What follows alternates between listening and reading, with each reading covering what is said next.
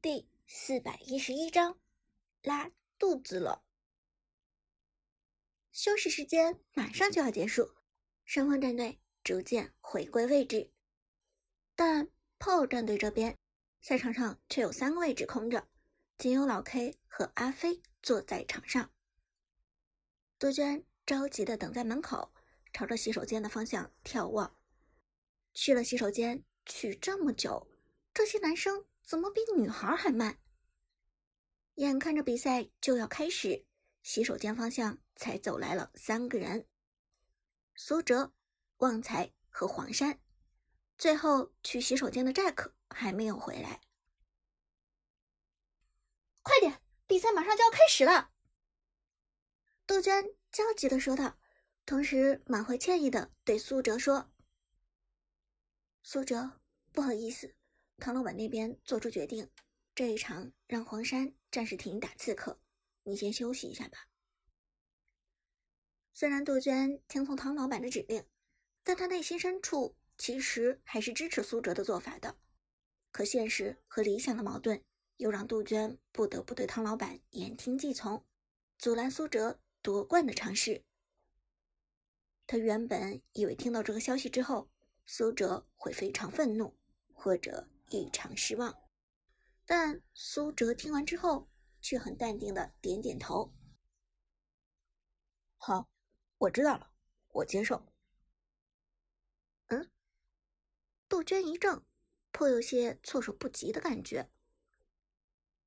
苏哲，你，你决定接受汤老板的决定？杜鹃皱眉问道。苏哲。摊了摊手，我接受啊，不上床就不上床，无所谓的。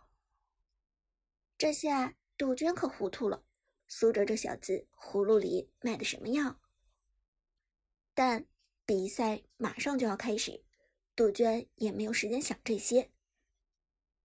旺财、黄山，你们先进场。对了，Jack 呢？他怎么还没来？旺财嘿嘿一笑。娟儿姐，我们刚才在洗手间听 Jack，好像是拉肚子了。黄山连连点头。嗯，没错，炮火连天的，可热闹了。咦，杜鹃恶心的皱眉道：“细节就不要告诉我了，赶紧进场。”同时低头看了看手表，第二场只剩下半分钟了，而。就在此时，洗手间中，南侧门口摆着“清理中，无法使用”的牌子，里面最深处的隔间里传来了 Jack 丧心病狂的呼喊：“放我出去！放我出去！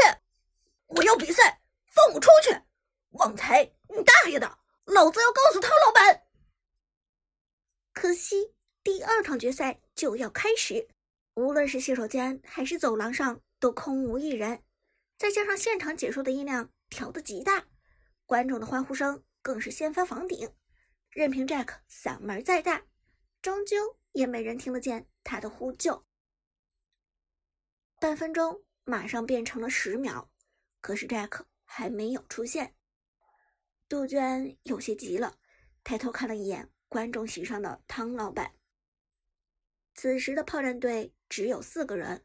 而一旦因为人数不足弃权放弃比赛，那么炮战队会自动判负。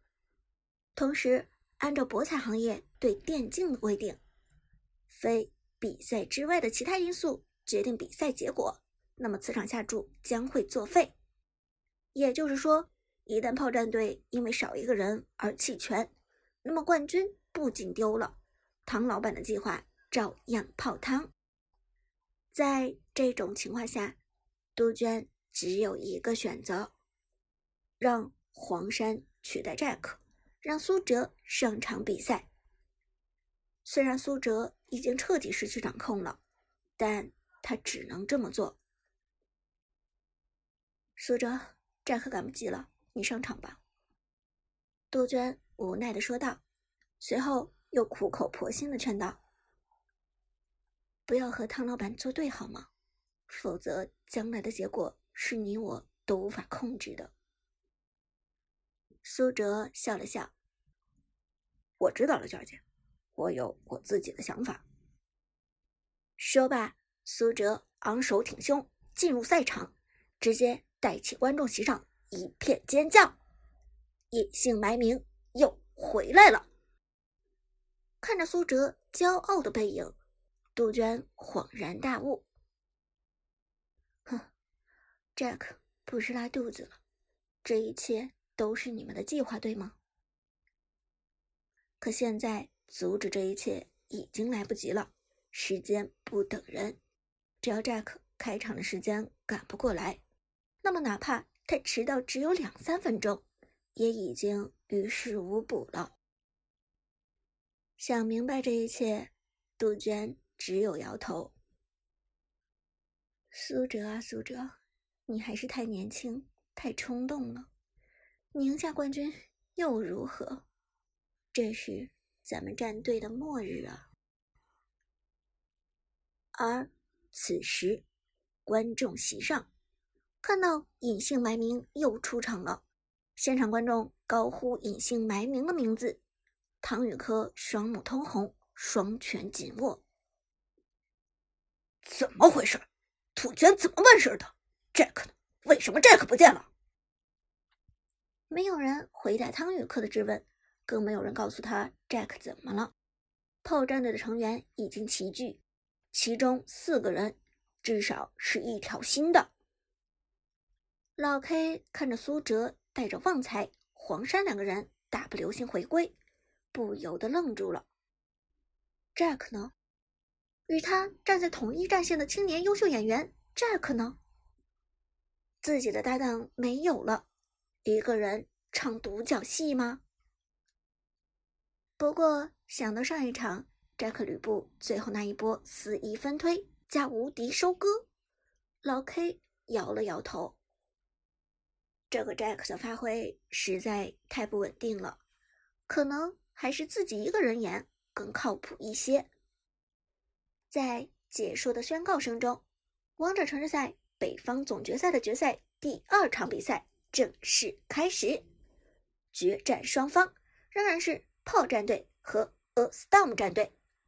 与上一局刚好相反，这一局是俄斯 storm 战队先办先选，而炮战的这边队长的位置发生了变化，隐姓埋名换成了老 K，就连解说都高呼不解。我们看到赛场的变化很奇妙啊，炮战队这边队长从王牌大神隐姓埋名换成了表现一直很平稳的老 K，同时上一局拥有着高光表现。堪称救世主一样的战克选手被替换下场，取而代之的是炮战队不常上场的替补选手黄山。这一局炮战队的策略让人有点看不懂，但是没关系，炮战队的策略一直让人看不懂，大家只要仔细关注比赛就可以了。我相信炮战队最后不会让你们失望的。话音未落，俄斯 storm 战队已经开始了本人。第一个班位，露娜，全场惊呼，大家都是在意料之中。解说苦笑道：“看起来上一场隐姓埋名大神的露娜把俄斯 storm 战队给打怕了。会玩的露娜从来都是一个人逆转全场的存在，这一点就是在最顶尖的赛场上也是如此。团战一秀三、一秀五都不是什么天方夜谭。”只要手速在，露娜就能开瑞全场。而没等解说说完，炮战队这边老 K 也开始扮人。关羽，老 K 居然起手办掉了苏哲最擅长用的英雄。旺财不由得高呼：“老 K，你这是在针对 A Storm，还是在针对队长啊？”老 K 不说话。但答案昭然若揭，老 K 肯定是在针对苏哲，这样炮战队才能输掉比赛。黄山替补上场，苏哲就很有可能去走边路，而一旦苏哲去走边路，关羽、花木兰这些英雄就绝不能放出来。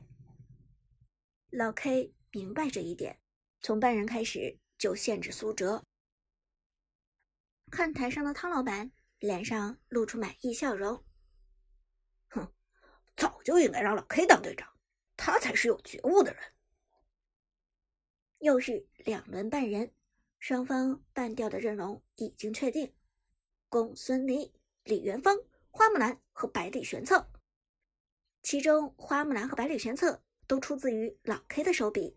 原本应该是俄斯道姆来针对苏哲，苏哲却被自己人背后捅刀子。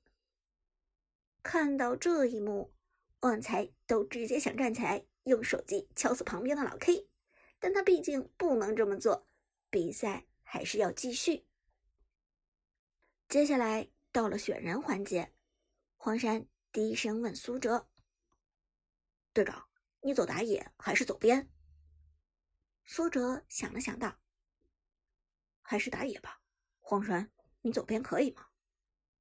黄山点头道：“没问题，队长放心打野。”黄山这个选手虽然造诣有限，但就是有一点好处，全能位置，场上什么位置都可以打，所以无论有任何一个人缺席，只要有黄山在。